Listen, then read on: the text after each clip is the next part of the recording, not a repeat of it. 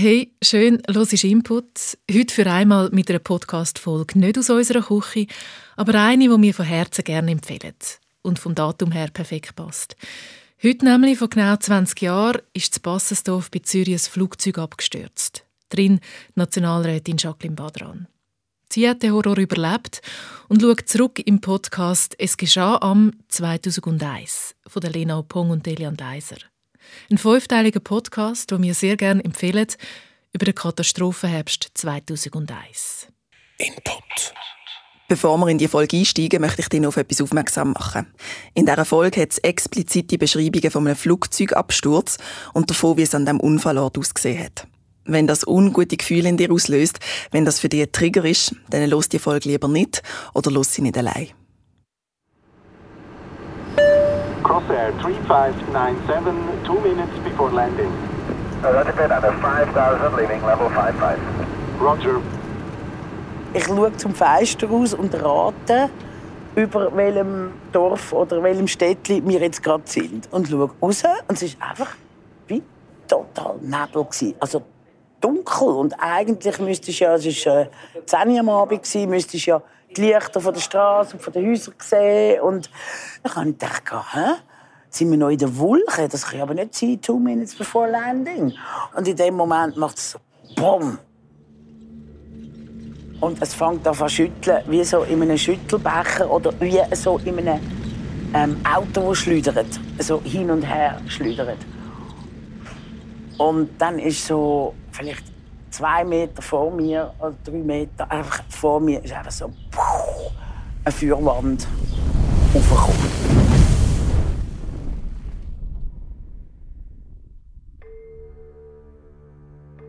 Dann dachte ich, ha, das ist jetzt mein Tod. So hat es sich für Jacqueline Badran angefühlt, wo sie an dem kalten Oben im November vor 20 Jahren mit einem Flugzeug abgestürzt ist. Kurz vor der Landung in Zürich, in der Nähe von Bassersdorf, ist die Crossair-Maschine mit 33 Leuten drin. Runter. Eine Tragödie, die die meisten, die in dem Flugzeug gesessen sind, nicht überlebt haben. Jacqueline Badran, wie durch ein Wunder aber schon. Genau die Jacqueline Badran, die SP-Politikerin, Nationalrätin und Unternehmerin von Zürich. Sie erzählt uns in dieser Folge von dem Unglück, wo sie nie mehr wird vergessen. Von dem Unglück, wo sie bis heute prägt.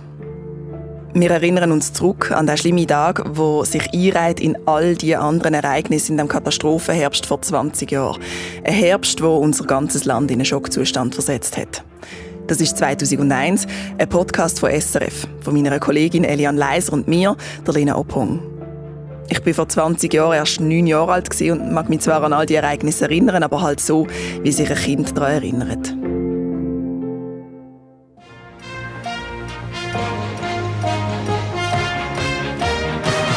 Schock und Trauer sitzen tief. Eine schwere Zeit für die leidgeprüften Angehörigen, ein weiterer Schicksalsschlag für die Schweiz.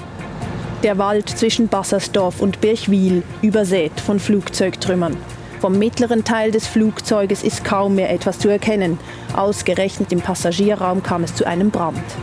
Die Crosser-Maschine vom Typ Jumbolino, die von Berlin-Tegel herkam, war kurz nach 22 Uhr beim Landeanflug abgestürzt. An Bord dieser Maschine waren Deutsche, Österreicher, Niederländer, Israeli, Kanadier und Schweizer.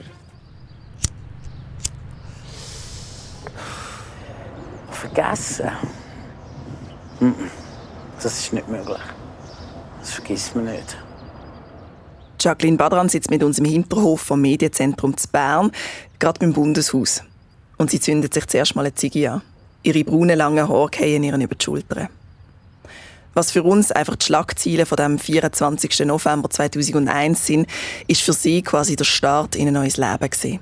Knapp zwei Wochen vorher hat sie ihren 40. Geburtstag gefeiert.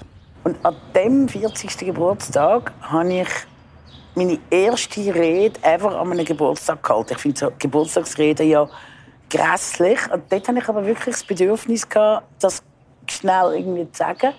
Weil ich immer gedacht, so wie ich lebe, ich werde nicht 40. Und das ist so wie nicht irgendeine so eine, äh, wie eine Art ein Furz gewesen, wo man so hat, sondern es war wie eine Art eine tiefe Gewissheit bei mir. Ich, keine Ahnung, woher ich das habe. Ich einfach das Gefühl, ich werde nicht älter wie 40. Und dann habe ich irgendwie so die Rede gehalten und gesagt, äh, ja, ich sage jetzt, äh, nie gedacht, ich werde 40, aber jetzt bin ich es. Und das sage ich ein bisschen so, wie wenn es mir ein zweites Leben geschenkt hätte. Und ich mir ja, weil ich nie gedacht habe, dass ich 40 werde, mir nie überlegt, was ich dann mache. Aber äh, jetzt muss ich mir wie eine Art überlegen, wie ich jetzt mit dem äh, zweiten Leben, was ich jetzt damit mache in der Zukunft.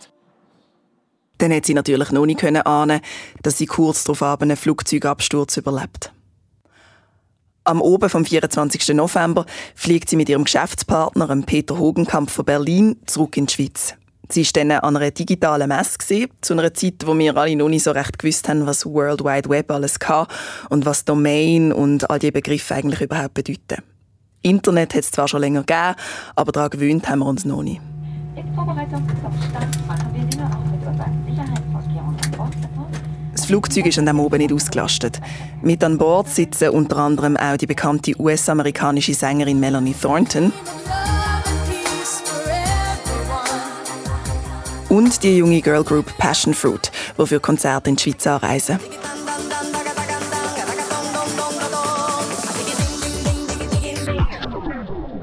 Ja, dann sind wir rein und dann sind wir in 311 und da ist genau hinter und vor uns ähm, Mitglieder irgendwie von der äh, Girly Group gewesen, und die sind total aufgekratzt gewesen und äh, überhaupt nicht störend, aber wir sind so müde gewesen. Und dann irgendwie haben wir gesagt, komm, weißt du was, hey, äh, wir sitzen doch äh, äh, hinterher. Und dann haben wir ein bisschen unsere Ruhe.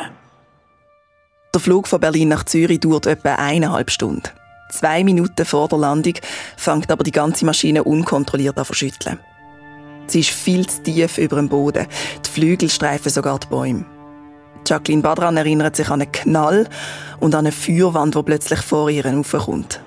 Dann habe ich gedacht, hoffentlich explodiere ich und verbrenne nicht. Also irgendwie die Vorstellung, dass ich jetzt puff und nicht irgendwie langsam verschmürzele.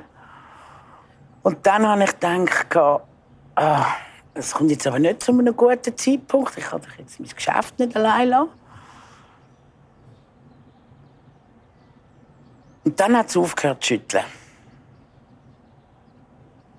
Und dann war es so, ups, der Film nimmt eine andere Wende. Also, also wie Regieanweisung hat geändert. Es ist jetzt nicht tot, sondern anders. Gegen Führen ist ja, wie, hat es einfach brennt, lichterloh. Und dann dachte ich, jetzt geht es nur noch hinter sich. Und dann drehe ich mich um und das, ich wirklich, das ist ein Bild, das ich so dieser Weg ich könnte, ich könnte im Detail zeichnen sehe ich, wie das Heck ist abgebrochen war. Das ist wie so eine runde, riesige Tür also ein riesiges Portal. Und, und, und, im Film wäre jetzt so die, die Musik und das gleißende Licht und irgendwie so ein und ich sehe vor mir den verschneiten Waldboden mit den Wurzeln, die so rauskommen und den Blättchen. Und von dem Moment an ein Blackout keine Ahnung mehr. Es ist so, wie wenn alle Sinne komplett reduziert sind. Du nimmst nichts mehr wahr, außer den Fluchtweg. Und das Nächste, was ich wieder weiß, ist, wie ich auf dem verschneiten Waldboden renne. Und aus dem Ecke gesehen, ähm, im, im Augenwinkel gesehen, eine Frau eine Frau von, eben von dieser Girly Band, ähm, läuft und brennt, also ihren Mantel hat brennt. Und dann habe ich in meinem geistigen Kopf mir überlegt, jetzt renne ich zu ihr und drücke sie in den Schnee, also schupfe sie ab, dass das aufhört zu brennen. Und will das machen. Und in dem Moment macht das jemand anders.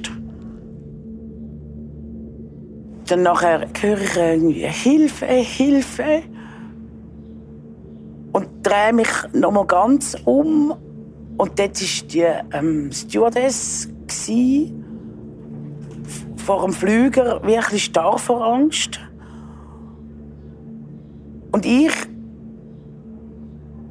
renne zurück obwohl das eigentlich ein bisschen kontraintuitiv war, weil ich immer beim Wegrennen gedacht habe, oh, jetzt explodiert Weil man kennt ja brennendes Flugzeug, wenn dann vom Film, und im Film explodiert es immer.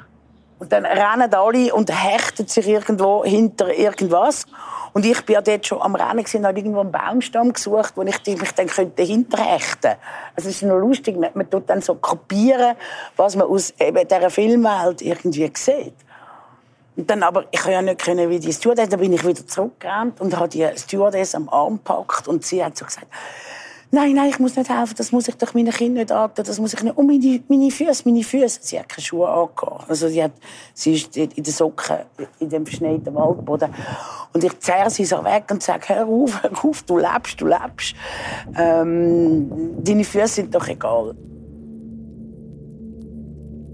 Es ist kalt und es ist dunkel. Jacqueline Badran hat keine Jacke an, nur eine weiße Bluse. Ihre Hand ist verdreht, aber vor allem merkt sie gar nicht, weil viel zu viel Adrenalin durch ihren Körper pumpt. Wahrscheinlich ist das irgendwie, keine Ahnung. Alles in allem irgendwie von dem Moment an, was es geschüttelt hat, bis ich irgendwie auf dem Waldboden renne, sicher nicht mehr wie 30 Sekunden, wahrscheinlich in Realität. Zwischen den Bäumen entdeckt sie Lichter. Sie läuft dorthin, zusammen mit ihrem Geschäftspartner Peter Hogenkamp, der den Absturz auch überlebt. Und plötzlich steht sie auf einem Waldweg.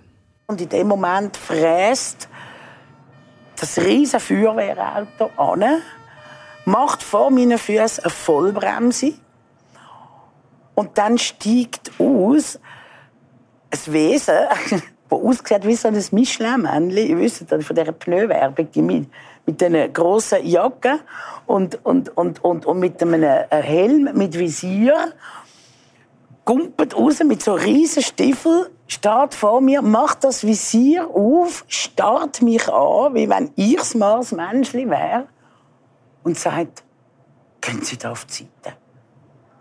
Macht das Visier wieder ab, steigt wieder ins Auto und fräst davon. Sind wir dort mit dem Feuerwehrwagen rauf und da sind uns so die Frau Ho äh, der Herr Hogenkamp und die Frau Jacqueline Badrun uns entgegengekommen. Badran, genau. Badran. Und wir haben doch gemeint, das seien die ersten Gaffer. Und dann habe ich schon gedacht, da schon die ersten hohen Gaffer, oder? Wir haben ja nicht gewusst, dass das zwei Überlebende sind. Wie haben die ausgesehen? Ja, eigentlich völlig durchnässt, ein bisschen dreckig. Wenn die Kinder heimkommen, dann sind im Wald sind, so haben sie ausgesehen, oder? Gleiche Zeit, gleicher Ort, aber eine andere Perspektive. Das ist der Markus Frey. Ich habe auch noch nicht gewusst, wie, wenn, wo. Ich habe noch keinen Flugzeugabsturz. Und dann ist auch natürlich zuerst einmal Talent. Was passt das Flugzeugabsturz? Das kann doch nicht passieren. Oder? Wir, die hier eigentlich in der Anflugschneise wohnen, wir haben immer gedacht, ja. Aber eben. Der Markus Frey ist heute 61 Jahre alt und lebt in Wassersdorf. Wir treffen ihn bei sich daheim und sitzen zusammen am Esstisch. Dann, 2001, ist er gerade frisch von Kloten hier angezogen in die Zürcher Gemeinde mit etwas über 11.000 Einwohnern. Schon zu Kloten war er in der Feuerwehr. Dann hat er auf Bassersdorf, also Basi, wie er es nennt, gewechselt und ist dort noch bis vor drei bis vier Jahren aktiv. Gewesen. Im 2001 war er also erst ein paar Monate dabei. Gewesen. Er ist einer der ersten, der nach dem Absturz von der Crossair-Maschine vor Ort ist. Dort auf der Höhe, mitten im Wald zwischen Büschen und Bäumen.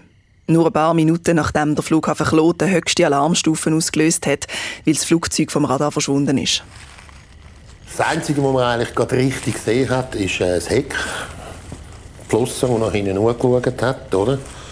Die hat jetzt wirklich noch rausgeschaut und das Cockpit noch einigermaßen, wo er so irgendwie halb... Und das ist noch das Bild, das noch geblieben ist. Dort unten ist noch der Pilot gelegen. Und den haben sie dann natürlich zugedeckt und also der Rumpf selber, der ist schon in der Mitte umeinandergebrochen. Das ist alles ein bisschen im Zeug rumgelegen. Es war eigentlich Totenstille dort oben. Totenstille. Es hat nur noch äh, Kerosin geschmeckt, es hat nach Verbranntem geschmeckt, vor allem ja, das Fleisch noch so in wenn man, wenn, man, wenn man etwas verbrennt, also, wie soll ich sagen, wir Feuerwehrler haben das vielleicht schon eher erlebt, wenn man in einem Brandhaus ist, oder, wo etwas verbrannt ist. Einfach, es war ein unangenehmer Geruch. Gewesen? Es ist einfach ein, eben ein undefinierbarer Geruch, der einfach in der Luft gelegen ist. Und der hat einem im ersten Moment ist man schon ein bisschen geschockt gewesen.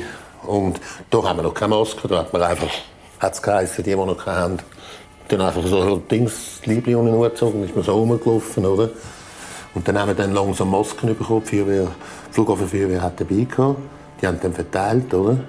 Wir haben eigentlich zuerst müssen mit der Feuerwehr in der ersten Instanz Überlebende suchen. Bis dann sicher war, dass es eigentlich keine Überlebende mehr hat, bin ich dann äh, abgelöst worden. Das heißt, ich bin dann wieder oben runter. Und dann bin ich äh, einen Grosskrankenwagen an, der dort vor der Kreuzstraße zugestanden ist. Da haben sie dort Hilfe gebraucht. Und dann haben sie mich mal dort eingetan. Und dort hat es zwei Verbrennungsopfer gehabt. Und die haben noch gelebt hier.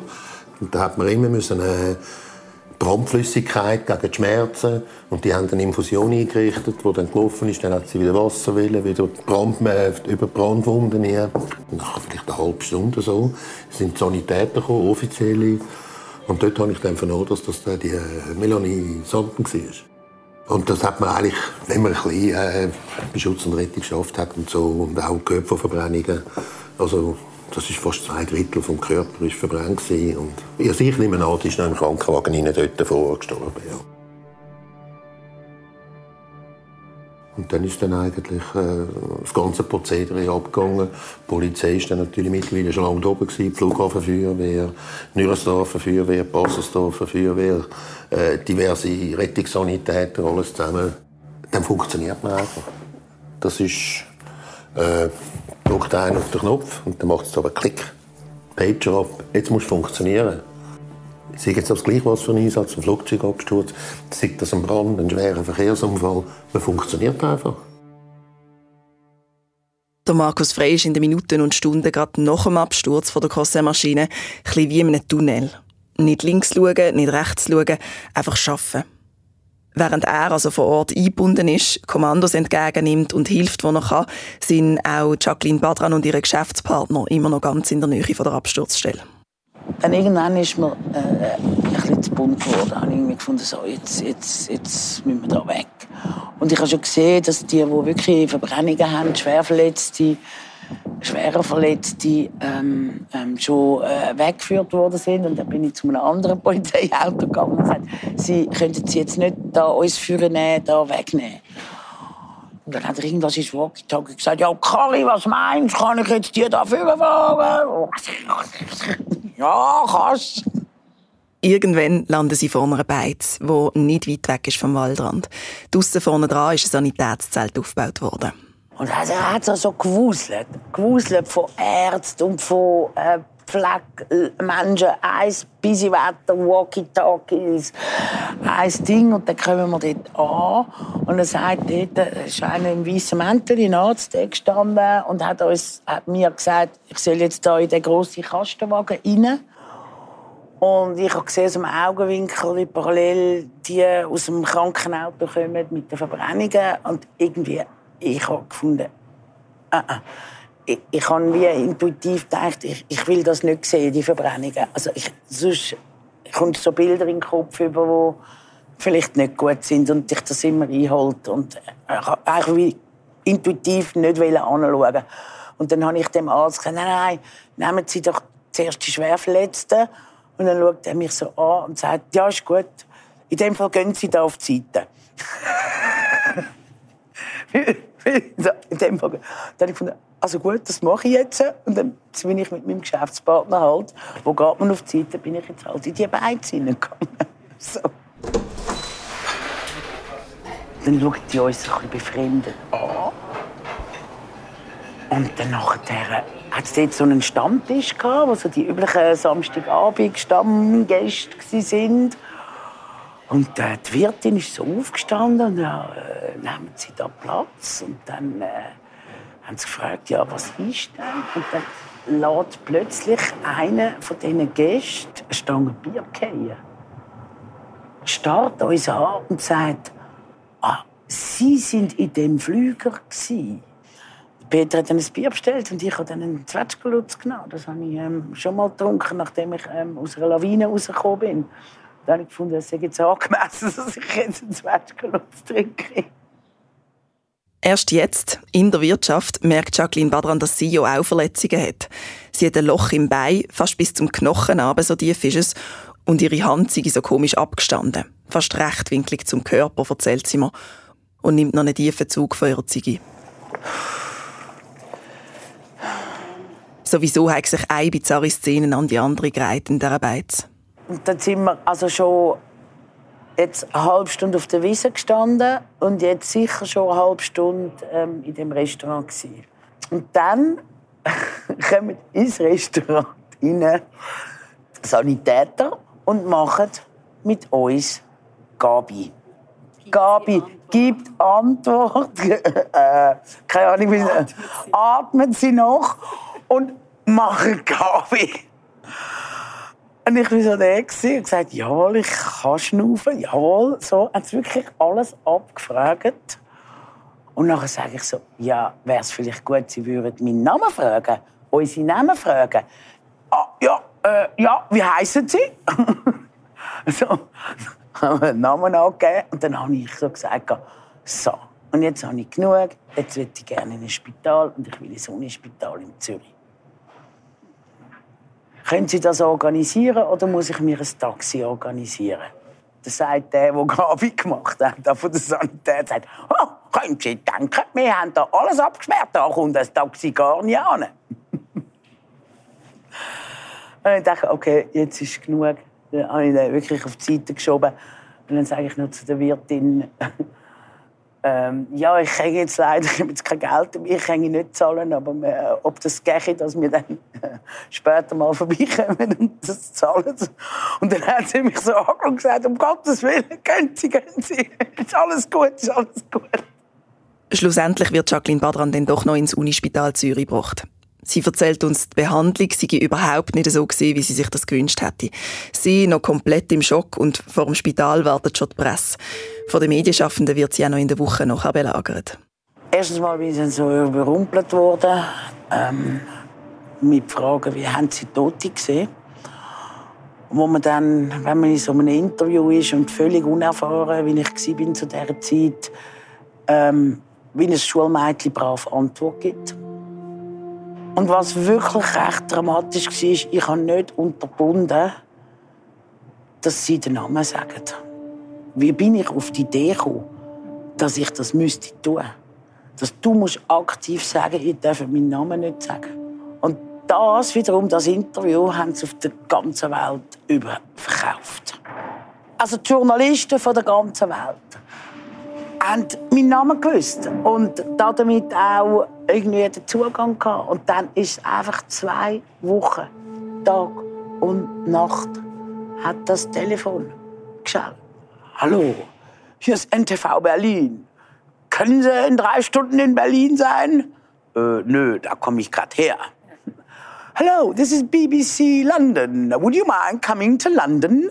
Uh, excuse me, by boat? Uh, so, oh no, can we send a team from France? Also, das ist nur noch so gegangen. Du in dem Moment daran denkst, dass dich das dann dein ganze Leben eine Art verfolgt. Und dass du jetzt die Überlebende bist. Und das denkt man sich in dem Moment nicht aus. Und das ist auch nicht das, was man, was man sucht. Also überhaupt nicht. Es ist dort wirklich aus dieser irgendjemand hat die Pflicht anzustehen und das zu sagen, wie das war. Und diese Pflicht und auch die Last nimmt Jacqueline Badran auf sich. Zwungenermaßen ein Stück weit. Sie merkt, sie möchte zurück zu der Absturzstelle. Und zwar so schnell wie möglich. Und dann habe ich eben angerufen und ich will das sehen, aber es, es wäre vielleicht gut, wenn ich nicht würde in Hinterbliebene, wenn wir dort hingehen, reinlaufen. Weil ich wie noch gedacht habe, vielleicht sind die verrückt auf mich warum ich überlebt habe und ihre Tochter zum Beispiel nicht. Und dann habe ich ihnen vorgeschlagen, aber mein Geschäftspartner und ich stehen zur Verfügung. Den Hinterbliebenen, die wettet mit uns reden, weil ich das Gefühl habe, ich schulde das denen, dass ich erzähle, wie die. Boah wie die letzten Sekunden von diesen Menschen waren. Die Emotionen kommen plötzlich wieder auf. Wenn Jacqueline Badran davon erzählt, wie sie den Absturz selber erlebt hat, ist sie gefasst. muss lachen über die Absurdität von gewissen Situationen. Aber wo sie von den Angehörigen der Opfer anfängt erzählen, kommen ihr plötzlich Tränen. Sie schaut umeinander und wirkt fast selber ein bisschen überrascht an ihren Emotionen. Die Angehörigen hat sie persönlich getroffen, nach der Abdankung. Sie haben ihre Fragen gestellt zum Absturz und haben sie fast ein bisschen gelöchert. Weil alle mega das Bedürfnis hatten. Und man hat richtig gemerkt, denen geht die Stein vom Herzen. Aber wenn du gesagt hast, hey, die müssen... Oh, sorry. Und du ihnen gesagt hast, die müssen leiden. Die Ärzte sagen ihnen das ja auch, dass, das, äh, dass du äh, sofort verstickst. Oder? Das ist, und sofort du nichts merkst. Und unsere Beobachtung hat dann das, was die Ärztinnen ja schon gesagt haben, wie noch, noch bestätigt.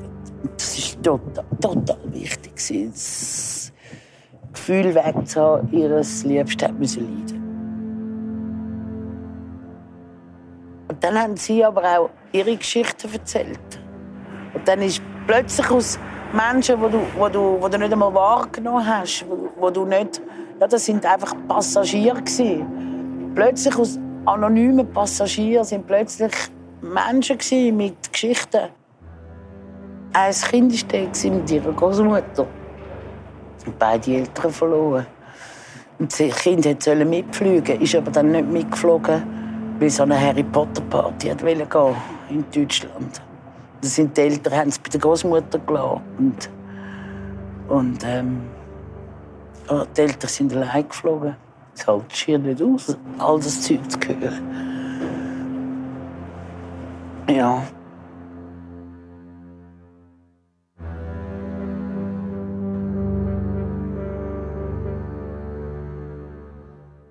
Ich höre die Geschichte jetzt nicht zum ersten Mal und es nimmt mich immer noch mit. Wie sie erzählt, dass sie probiert, alle Fragen der Hinterbliebenen zu beantworten, dass sie es teilweise als ihre Pflicht sieht, aber teilweise auch aus einem schlechten Gewissen heraus gemacht hat weil sie die ist, die überlebt hat. Wo sie natürlich nicht dafür hatte. Ein schlechtes Gewissen hat sie aber trotzdem gehabt. Über das Erlebte zu reden, tut ihr aber auch gut. Sie macht es intuitiv. Das ist ihre Bewältigungsstrategie. Im Nachhinein erkläre ich mir das so, das hat wie irgendwie müssen raus. Also, ich hatte so Szenen, wirklich, wo zum Beispiel bin ich mal irgendwo in einem Dancing und dann bin ich so vor dem Spiegel Hände waschen und dann hat eine Frau nebendran gehabt, vor dem Spiegel Hände waschen und wir sehen uns über den Spiegel. Und dann schaut sie mich an und sagt, Jesus Gott, Sie sind ja verbrannt. So, und darf ich fragen, wie war das in diesem Flüger? Und ich habe ihr dann, der völlig fremden Person, völlig bereitwillig erklärt, wie das war. Die Erfahrung macht auch der Markus Frey, der bei der Feuerwehr als Helfer im Einsatz gestanden ist. Also, dass die Geschichte einfach raus muss. Wir haben dann von intern von der Feuerwehr, haben wir im katholischen Kirchenzentrum, haben wir ein Briefing gemacht. Also mit, äh, mit so einem Careshare-Team, wo wir alle zusammengekommen sind, in den Kirchen und da hat jeder können reden, was er hat loswerden Der eine hat Sorge gehabt, der andere hat es dort gebissen. Der andere hat vielleicht mehr psychisches Problem gehabt, der andere, dann Tränen sind geflossen, das ist klar. Man hat einfach aus dem Gefühl heraus lassen. Es ist einfach gelaufen und äh, man hat einfach die Worte, die, die einem in den Sinn gekommen sind, die einen berührt haben, das hat man versucht, den anderen zu übergeben. In der Woche nach dem Absturz hilft er noch bei den Aufraumarbeiten. Tag für Tag sammeln sie die Wrackteile zusammen an der Absturzstelle, die auf dem Waldboden verteilt sind. Und die übergeben sie an die ExpertInnen, die so probieren, die genaue Absturzursache herauszufinden. Aber die Hauptursache also, ist ja eigentlich, weil er, er ist zu tief vorgeflogen Wieso der nicht, wieso der oben ist, das weiß kein Mensch. Das weiß nur er und das hat er mit ins Grab genommen. Die können nur sagen, was das Aufzeichnungsgerät aufzeichnet hat. Ich bin zu tief geflogen. Wieso ist zu tief geflogen? Wieso hat er nicht reagiert? Und was der Pilot ja für Schuhe Vorschulung hat, äh, Grosser hat dann genommen, obwohl er eigentlich fast bei allen Flugdings durchgefallen ist. Aber eben, wo Menschen am Ruder sind, passieren Fehler. Die Behörden beschäftigen sich noch Jahre später mit dem Fall. mit der Ursache vom Crossair-Absturz. Der Markus Frey hatte Albträume und hätte eine Zeit lang auch einfach nicht mehr darüber reden damit die Bilder nicht immer wieder raufgekommen sind. Er hat selber müssen merken, wenn und wie das er will erzählen und wenn eben nicht und was ihm gut tut und was nicht. Bis ich es komplett verarbeitet habe, dass ich eigentlich habe ruhig schlafen und alles. Ich habe am Anfang habe ich da ein Beruhigungstabletten gebraucht, dass ich ruhig schlafen konnte. Und aber bis jetzt wirklich alles eigentlich an Doktor gelegt, das weg. Das ist sicher ja, fast zwei Jahre gegangen. Dann hast du mal gedacht, jetzt ist gut. Und dann hörst du wieder eine Meldung von einem Flugzeugabsturz. Ein kleiner Teil wird sicher immer bleiben. Aber sonst im Großen und Ganzen ist das eigentlich abgeschlossen. Wir sind jetzt auch so, wir haben hier so eine Gruppe Sonntagsbrötler. Da sind wir die am Sonntag, immer im Wald Brötchen in der Nähe. Und zwei, dreimal hat es schlechtes Wetter, sind mit Waldhütten. Da sind wir auch dort einfach vorbeigelaufen. Und irgendwann haben wir nur gesagt, oh, schau, da hinten ist er oben, oder? Mehr nicht. Und dann haben wir schnell runtergeschaut, genau, da ist Gedenkstätte. Ja. Da ist man einfach vorbeigelaufen. Auch wenn er heute nicht mehr bei der Feuerwehr ist, die Zeit hat ihn geprägt. Er zeigt uns zwei Feuermelder in der Wohnung und in der Küche an der Wand hängt eine Feuerdecke. Er sagt, er hat schon so viele Sachen gesehen, die passieren können, da ist er lieber präventiv. Nach dem Interview sind wir noch raus, zu der Absturzstelle, die nicht weit weg ist von seinem Daheim. Dort, wo heute die Gedenkstätte ist. Wir verlassen also die Wohnung von Markus Frey, fahren zusammen mit dem Auto durch den Wald, der Hügel darauf, wo der Flieger dann die Bäume gestreift hat und auf den Boden geprallt ist. Da ist die Gedenkstätte. Ja. Da ist sie. Ja. ja. Wenn ihr zuerst schnell raus auf dieser ja, Seite. Es ist ruhig, eigentlich schon fast idyllisch. Da ist jetzt alles wieder zugewachsen, oder? Weil der ist ja gekommen, da, da irgendwie da hinten durch die Schneise durch und so runter. Da. Ja, da sieht man schon das Loch da von den Schneisen, die er gezogen hat. Oder? Ja, jetzt da sieht man es gut. Oder? Ja, ja, in diesem Loch unten ist er gelegen. Oder? Also, meine, da hat man nichts gepflanzt. Man hat einfach umgehoben, dass äh, das Gift draußen ist, Kerosin und alles zusammen. Aber sonst hat man die Natur arbeiten lassen. Und ich denke, das Biotop ist entstanden durch den Krater, den es gegeben hat, wo der Flüger oben ist, denke ich mir. Ein Biotop. Blumen, Gräser, Wurzeln, die sich über die Absturzstelle legen wie ein Teppich. Über den Waldboden, wo dann auch Jacqueline Badran drüber gelaufen ist, wo sie sich aus dem brennenden Wrack befreit hat. Und ehrlich gesagt, das ist auch ein Wahnsinnsgefühl Wow, ich bin doch nicht tot. Und das ist wie, das ist so eine fast wie eine Art ein Glücksgefühl, als ich durch den Wald gerannt bin. Wow, ich lebe ja. Und was bleibt bei ihr? Ihr, die wie durch ein Wunder den Flugzeugabsturz überlebt hat. Körperlich sieht man nichts mehr. Die Wunden sind bis auf eine kleine Narbe verheilt. Aber... Es, ist schon, es gehört schon zur Lebensgeschichte. Und es gibt so Momente, so Triggermomente, zum Beispiel Feuer. Feuer ist sicher so ein Triggermoment. Feuer war für mich früher noch immer lieb. Gewesen. Am Feuer wärmt man sich, dort tut man Schlangenbrot machen und äh, äh, Servola-Brötchen, etwas Positives. Und Feuer hat für mich dann eine ganz andere Bedeutung bekommen. Und wenn ich zum Beispiel heute sehe, Leute, die zum Beispiel die Hände über dem Feuer wärmen, das schudert es mich gerade. Weil die, die eine Person, die hat wirklich, und das habe ich ja dann gesehen, oder Hautfetzen, aber die ganze Hand verbrannt Und das ist wirklich so wie im Zombie-Film eigentlich. Und das sind so Bilder, wo, einem, wo ich dann so, sofort weggeschaut habe, aber ich habe es gesehen. Die Bilder bleiben. Und Kontakt bleiben auch. Zum Beispiel zu Rettungskräften wie dem Polizeichef und dem Feuerwehrkommandant von denen. Und jetzt für das Jahr haben wir auch abgemacht. Dass wir uns treffen. Jetzt gibt es beides nicht mehr, die ist abgerissen. Drama. das ist so, so ein Erinnerungsort. Weil irgendwie, wir sind zwar schon viel dann zusammen auch an die Grabstätte gegangen, da hat es ja so einen, so einen Stein. Aber das ist für mich dann immer wirklich sehr, sehr traurig, weil dort äh, kommen dann oft die Hinterbliebenen und dort hat es so ein Buch, ein Gedenkbuch und dort schreiben sie dann Sachen rein. Und das ist also fast unerträglich. Und was hat es persönlich gemacht? also aus dem Heute, 20 Jahre nach dem Absturz. Es war mehr wie eine Bestätigung. Also das Wissen, dass das Leben morgen zu Ende sein kann, das hat mich immer begleitet. Ich, die Person, die nie geglaubt hat, dass sie älter wie 40 ist und dann findet, du musst jetzt leben und nicht für die Zukunft, also du musst im, im Tag, du bist total ein Gegenwartsmensch. Und das bin ich schon immer gewesen. Das hat es wie noch ein bisschen bestätigt.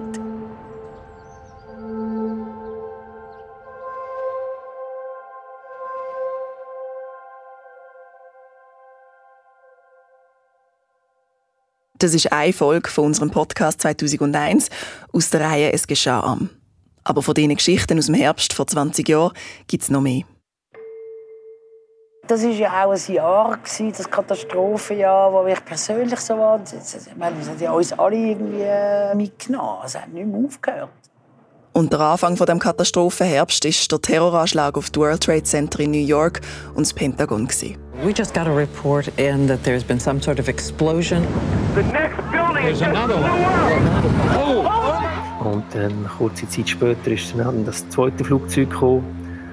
Und in meiner Naivität hatte ich irgendwie das Gefühl gehabt, dass das irgendein Löschflugzeug muss sein. Aber man hat gerade gesehen, auch von der Geschwindigkeit her, dass äh, dass das wahrscheinlich auch das, was im, im ersten Gebäude passiert ist, jetzt im zweiten Gebäude passiert.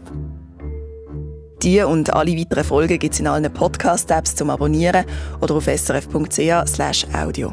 Ich bin Lena Opong und an diesem Podcast haben mitgeschafft Elian Leiser in der Redaktion und Céline Raval als Produzentin. Fürs Layout ist Miriam Emmenegger verantwortlich und die Musik kommt von Silvio Brücker. Und hast du Feedback zum Podcast? Wenn es dir gefallen hat, dann gib uns doch eine gute Bewertung in der Podcast-App. Und falls du uns etwas willst mitteilen willst, erreichst du uns unter der E-Mail-Adresse 2001-podcast.srf.ch.